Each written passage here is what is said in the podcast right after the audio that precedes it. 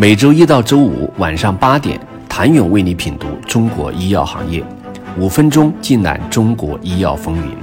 喜马拉雅的听众朋友们，你们好，我是医药经理人、出品人谭勇。当然，生物科技公司跨界 CXO 并非易事，尤其是对此前在临床供应生产设施有大量投入。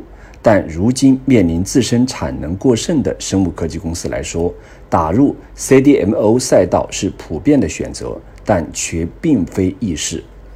相较于专门从事 CDMO 的公司，半路出家的生物科技公司可能涉及到知识产权、专利信息风险等问题。正如前文所述，具有生物科技公司基因的 CDMO 公司，虽然在开发上，相较传统 CDMO 公司更具有技术优势，但短板却无所遁形。知识产权的保护问题是最大的隐忧之一。对于药物研发公司来说，CDMO 对知识产权的保护是其挑选服务商时十分看重的能力。作为产业中为数不多的同时拥有药企，与 CDMO 双重身份的公司，知识产权保护是伯林格英格汉业务发展基石之一。比如，在知识产权保护方面，伯林格英格汉会主动为自己的行为设限，不承接潜在竞争对手的同类产品业务。如果两个客户的委托是同一把点，存在潜在的竞争关系，伯林格英格汉只会承接其中之一。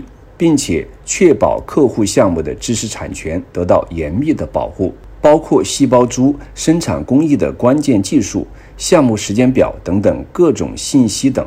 对于既具有新药研发能力，又正在开展 CXO 服务的生物科技公司，来自其他生物科技公司对其知识产权保护的顾虑，也无可厚非。如何避免产生彼此间的利益冲突，消除甲方的顾虑，是从甲方转向乙方的生物科技公司必须要解决的问题。对于越来越多生物医药企业切入 CXO 赛道，药明生物 CEO 陈志胜此前表示，国内药企兼做 CDMO 难以平衡自身产品研发和为客户产品提供 CDMO 服务之间的利益关系。知识产权保护体系也难以让人信服。此外，多位 CXO 行业从业者也并不看好寒冬之下生物科技公司通过拓展 CXO 业务寻求盘活自身的方式。一方面是创新药研发与 CXO 是完全不同，是两种商业模式。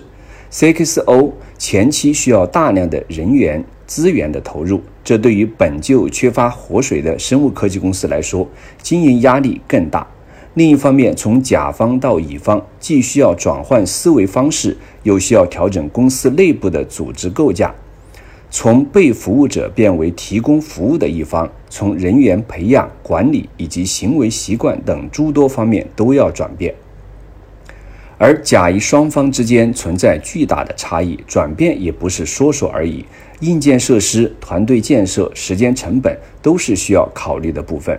归根结底，不论是走 biotech 加 CXO 模式，还是将曾经自建的工厂卖给 CXO 企业，又或者专注创新研发与卖管线求生，都通向一个终点：寒气之下，选择一条适合自己的路。并更好地活下来。